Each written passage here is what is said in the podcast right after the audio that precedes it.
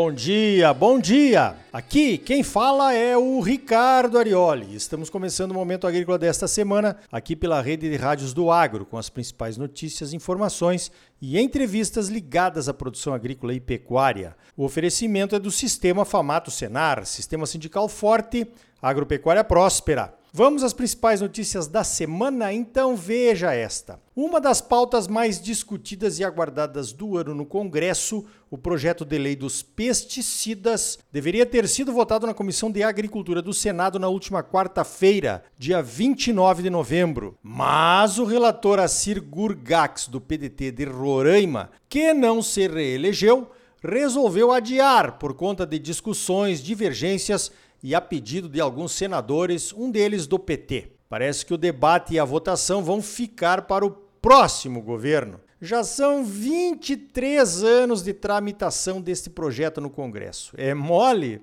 Essa era uma das quatro pautas prioritárias escolhidas pela CNA para serem votadas ainda este ano. Só tem mais três. São elas: o marco temporal de ocupação de terras indígenas passíveis de demarcação, o licenciamento ambiental e a regularização fundiária. Parece que o projeto de lei dos defensivos era o mais tranquilo. O projeto de lei dos defensivos modifica as regras de aprovação e aceitação de novas moléculas de defensivos agrícolas, incluindo genéricos e biológicos. Veja esta: o mercado do milho anda bastante volátil nos últimos dias.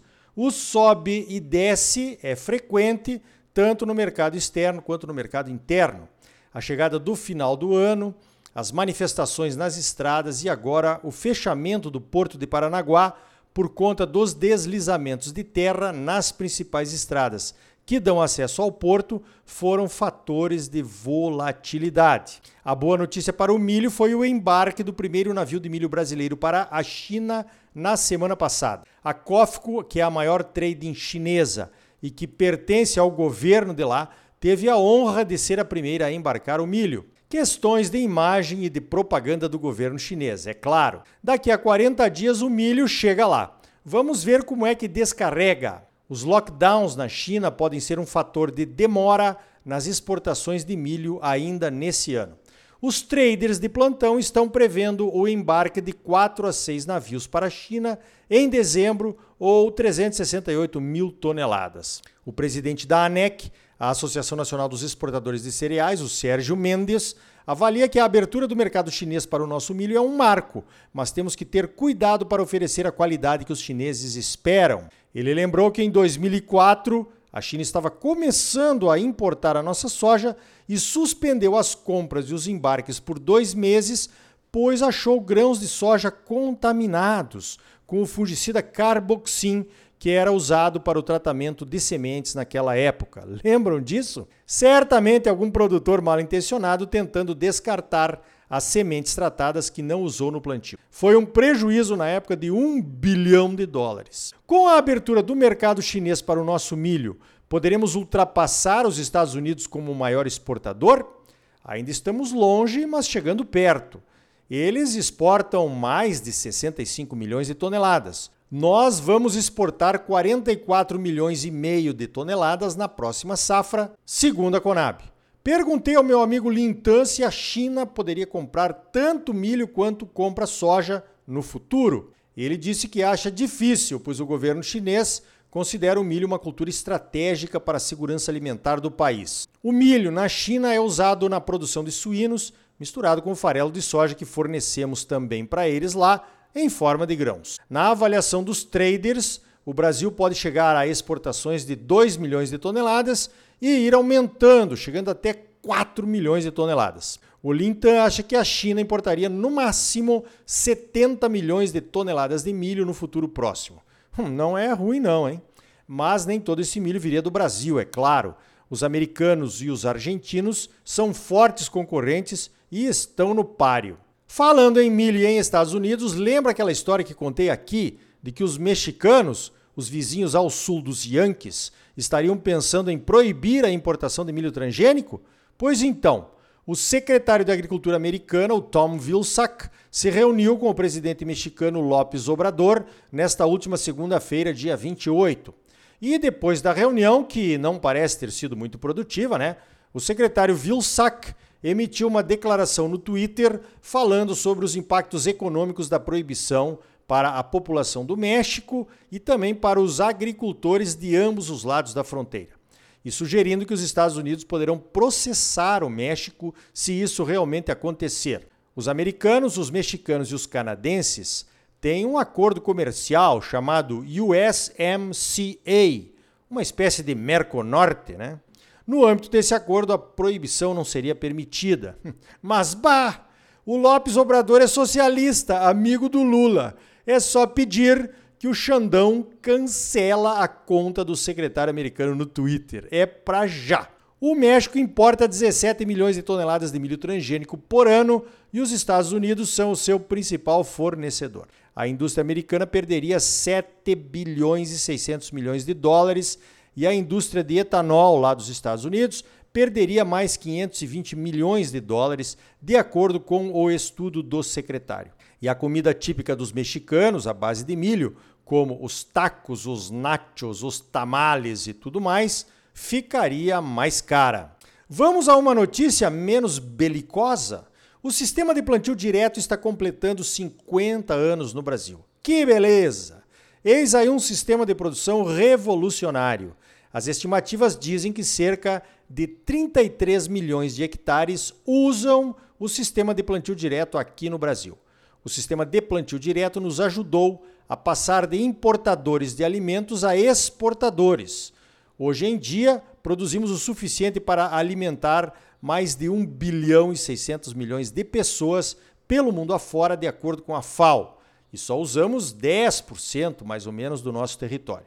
O pioneiro do plantio direto foi o agricultor Herbert Bartz, lá do Paraná. Achavam que ele era louco na época, em 1972. Hoje, louco é quem não usa o sistema de plantio direto. Você participou de algum dos clubes Amigos da Terra ou os clubes da Minhoca? A maior adoção do sistema de plantio direto aconteceu a partir de 1992, quando foram criadas a Federação Brasileira do Plantio Direto na Palha e a Associação do Plantio Direto no Cerrado. Certamente não estaríamos aqui no Cerrado produzindo até três safras por ano se estivéssemos gradeando as terras antes de cada plantio. Teria sido impossível combater a erosão do solo desnudo e gradeado. E viva também o glifosato, o herbicida que permitiu o plantio direto aqui no Cerrado. Lá no sul, o inverno matava as ervas daninhas de verão. Aqui no Cerrado, sem inverno, não teríamos evoluído no plantio direto sem o glifosato, ou pelo menos teria sido bem mais difícil. Além do plantio direto, a agricultura brasileira passou por três outras revoluções nesses 50 anos: a abertura do cerrado, o milho de segunda safra e agora os sistemas integrados de produção com a integração entre a lavoura, a pecuária e a floresta. Esse último ainda está acontecendo. Eu acrescento dizendo que ainda não descobrimos todo o potencial de produção do cerrado e da agricultura em clima tropical. Ainda vamos experimentar várias revoluções nesses próximos 50 anos. Quem viver, verá. Os ganhos indiretos do sistema de plantio direto também são bem visíveis. Estão na qualidade das águas dos nossos rios, onde o sistema é adotado, na biodiversidade, no potencial de produção do solo e até na hidrelétrica de Itaipu, que promove o plantio direto nas fazendas que margeiam o lago, evitando o seu assoreamento e garantindo uma vida útil muito maior para a produção de energia. Veja esta! Os Estados Unidos são os maiores produtores de alimentos do mundo, mas o Brasil pode chegar lá. Temos mais terras agricultáveis que podem ser ainda incorporadas à produção de alimentos. E não só mais terras agricultáveis do que os americanos, mais terras agricultáveis do que qualquer outro país do mundo. Para explorarmos essas terras e aumentarmos a nossa produção, não precisamos derrubar mais nenhuma árvore podemos avançar a agricultura sobre as pastagens degradadas. Embora tenhamos ainda a possibilidade de abrir novas áreas, né? obedecendo o nosso Código Florestal, que é o mais restritivo do mundo. E isso será feito, pois à medida que o Brasil cresce em importância na produção de alimentos para o mundo, maior será o interesse em converter essas áreas passíveis de desmatamento legal em áreas de produção. E o mundo precisa entender isso.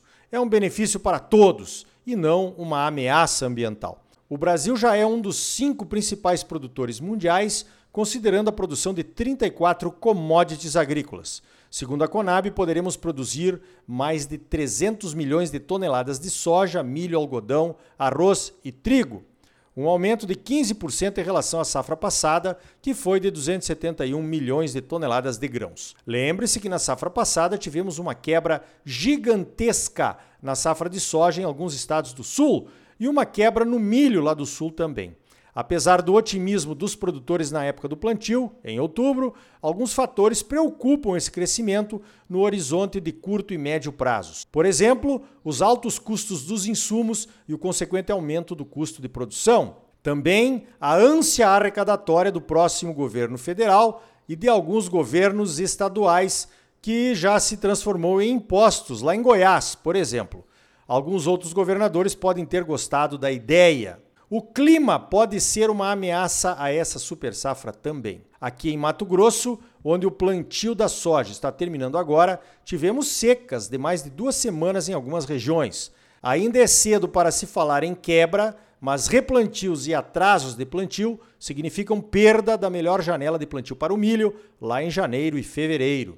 Se começar a chover bem em dezembro, ajuda bastante. Em se falando de mercados, sempre importantes para manter a demanda aquecida e bons preços para os produtores, a China é sempre uma causa de preocupação. No ano passado, em 2021, a China foi o nosso principal importador de soja, algodão, açúcar, carne bovina, carne suína e frango. Daqui a pouco, no próximo bloco, eu vou contar para vocês o que me contou o meu amigo chinês Lin Tan, que é presidente da Hopeful, a terceira maior esmagadora de soja da China, mora nos Estados Unidos e passou a semana aqui em Mato Grosso, andando comigo pelas lavouras de soja de Campo Novo do Parecis. Então tá aí, no próximo bloco, mais notícias comentadas para você. E ainda hoje vamos conhecer o primeiro milho transgênico desenvolvido no Brasil. E também como será o mercado chinês na visão do Tan, o presidente internacional da Hopeful a terceira maior esmagadora de soja da China. E aí, tá bom ou não tá? É claro que tá bom, você só merece o melhor. Então não saia daí, voltamos em seguida com mais momento agrícola para você, num oferecimento do Sistema Famato Senar. Sistema sindical forte, agropecuária próspera. Voltamos já.